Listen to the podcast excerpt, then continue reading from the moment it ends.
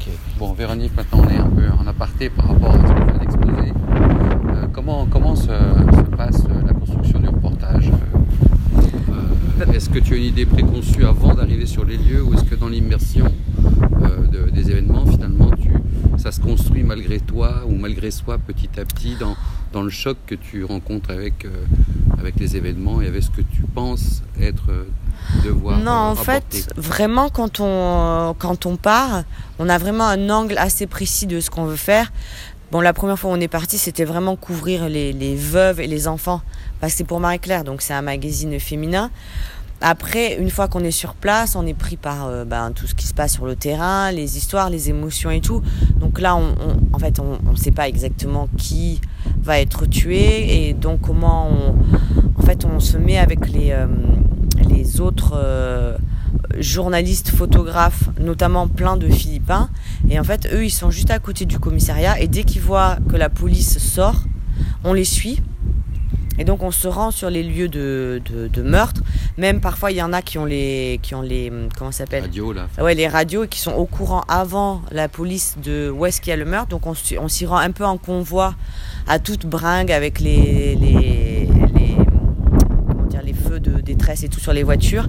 Et après, une fois qu'on trouve, enfin qu'on se retrouve face au cadavre, si on peut, euh, normalement, ben, en gros, il y a les mecs des, hum, des pompes funèbres qui eux aussi arrivent très très vite. Parce qu'il y a certains policiers qui euh, appellent les mecs des pompes funèbres comme ça, ils se prennent un petit pourcentage à chaque fois de la pompe funèbre par cadavre, parce qu'évidemment c'est devenu un business. Et donc là, euh, après, ben, en fait, on, en fait, on, commence l'histoire c'est-à-dire qu'on suit le cadavre. Donc après, on attend euh, dans les, à la pompe funèbre qu'ils préviennent, la, enfin, qu'ils identifient le corps. Souvent, en fait, ça se passe dans le quartier, donc les familles sont, les familles sont très vite au courant. Parfois même, les gens sont tirés de leur lit, donc euh, évidemment, les femmes, les femmes le savent. Et après, ben, on se fait accepter par la famille, on leur explique comment faire, et puis on suit euh, l'enterrement euh, avec la famille. Voilà, c'est comme ça que ça se, que ça se passe.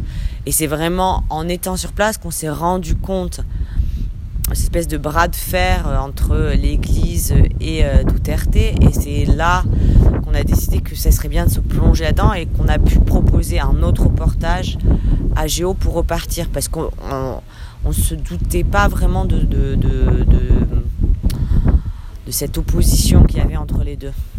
D'accord.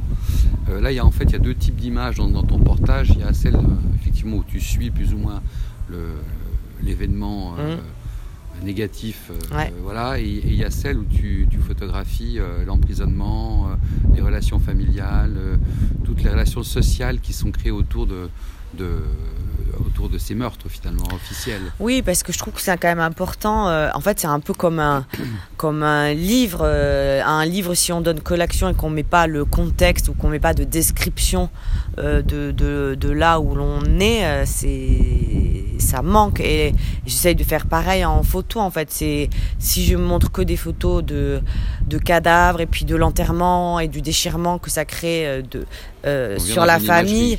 Exactement, alors que là, je pense que c'est important de poser le contexte. Ça veut dire quoi d'être, de, d'être, de vivre à Manille aujourd'hui euh, euh, Dans quel contexte cette guerre contre la drogue aussi se prend, prend lieu, quoi. Mm. Donc il y a et ça, et puis euh, effectivement, on voit, on voit qu'est-ce qu'on voit?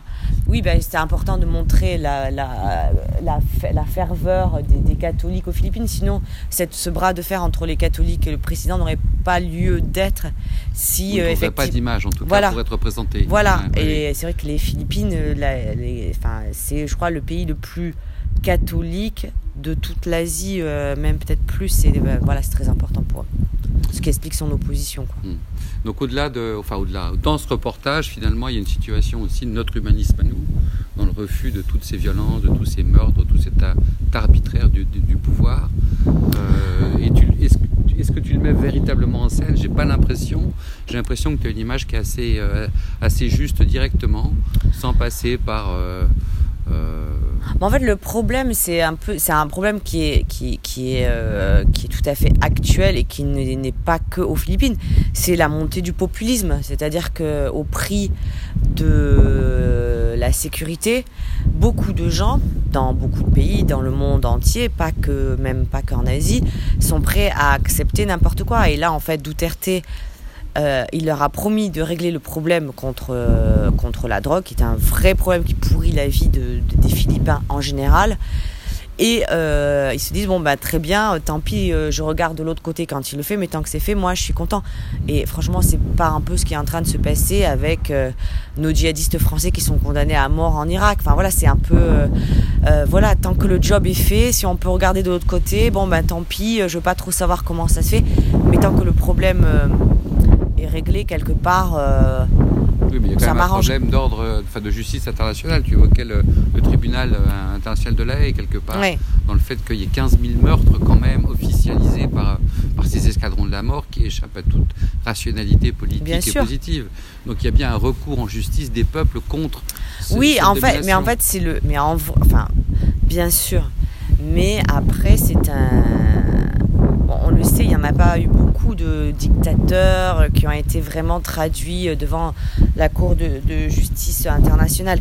Mais c'est un espoir. C'est un espoir d'être, euh, enfin, d'arrêter ça déjà, euh, de peut-être euh, pouvoir entendre les familles qui justement juste après n'ont pas été entendues, et peut-être un espoir de rendre une certaine justice à ces, à ces meurtres, en fait, ces assassinats qui ne sont rien d'autre que ça, en fait. Hein. c'est des